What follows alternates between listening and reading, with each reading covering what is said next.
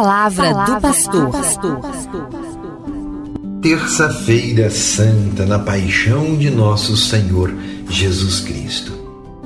Meu irmão, minha irmã, querido rádio ouvinte, seguimos o nosso retiro de Semana Santa.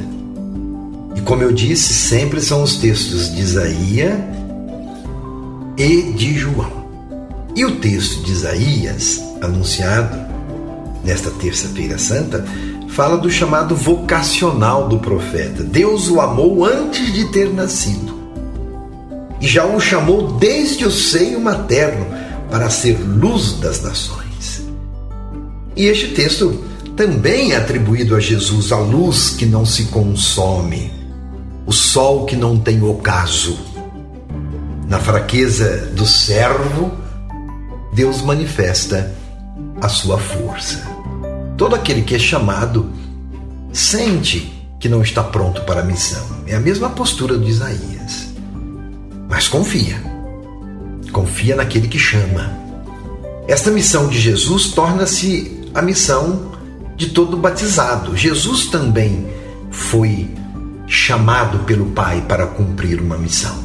E a missão de Jesus torna-se a nossa missão. De nós batizados, para ser vivida com a mesma fidelidade como Jesus a viveu. O cristão pelo batismo é outro Cristo. Preste atenção nisso: o cristão pelo batismo é outro Cristo.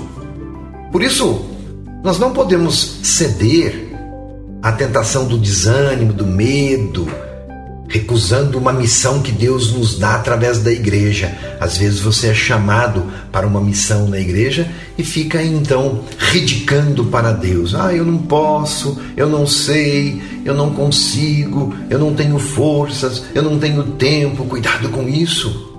Nada pode ser desculpa, nem mesmo a nossa fraqueza, porque quando Deus nos chama a um ministério, a obra é dele, é de Deus.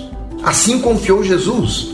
Portanto, todo discípulo precisa se conformar à vontade de Deus e procurar ser o melhor instrumento possível, o mais qualificado possível, para que Deus trabalhe no ministro e realize as suas maravilhas. Que Deus trabalhe em nós e Ele faz a sua obra, viu? Pode confiar.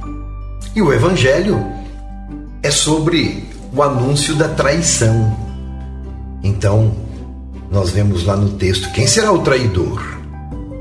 E os discípulos começam então a se perguntar, porque Jesus revelou: alguém de vós há de me trair. E começa então: quem será?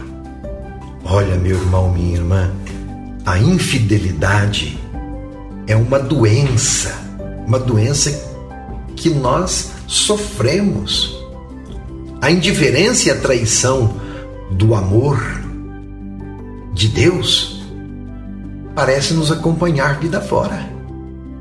Todos nós, por vezes, fazemos o papel também de Judas. E vemos também Pedro, que Jesus antecipa a sua traição.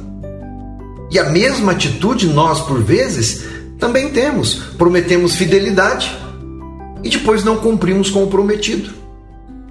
No entanto, traição de Judas e traição de Pedro, qual a diferença entre estas duas traições? A diferença é que Judas trancou-se em seu próprio eu, vaidoso, interesseiro, ele não conseguiu se livrar de si mesmo. Rezemos sempre: Senhor, livra-me de mim. Quer dizer, livra-me de mim, da minha própria vontade, do egoísmo, do individualismo, da arrogância de não partilhar a vida com ninguém, da tentação de querer ser o umbigo do mundo. Olha a traição onde é que mora. Agora, isso foi para Judas. E Pedro? Pedro, embora também tenha negado, ele teve a coragem, a altivez de reconhecer o seu erro e a humildade de pedir perdão. Portanto, nem o medo, nem a vergonha, nada o impediu de pedir perdão e se deixar perdoar. Nada, nada, nada. Judas fugiu de Jesus. Pedro abriu-se para o encontro. sentindo profundamente ter de Jesus se separado. Veja como é diferente então. Os dois traíram, mas um soube ser humilde e voltar. O outro não, fechou-se em si mesmo. Não tenha medo, meu irmão, minha irmã. Deus é Pai. Não existe pecado que não tenha perdão, a não ser quando eu permaneço indiferente a Deus. Então, Ele respeita a minha liberdade e não age para me resgatar, porque eu não quero, porque eu me fecho em mim mesmo. Então eu morro como Judas morreu, distante de Deus. O pior cego, não é verdade? É aquele que não quer ver. Este é o pior cego. Continuemos em nosso processo de conversão. Continuemos. Vamos continuar neste momento bonito de Semana Santa, rezando, refletindo, fazendo um ato de reconhecer-nos pecadores. Por que não fazer um bom exame de consciência? Continuemos em nosso processo de conversão. Saiba, Deus tem paciência conosco. Deus tem paciência, mas espera de nós um coração contrito. Conversão, meu irmão, minha irmã, é processo para toda a vida. Coragem. Um abraço. Você ouviu Palavra do Pastor.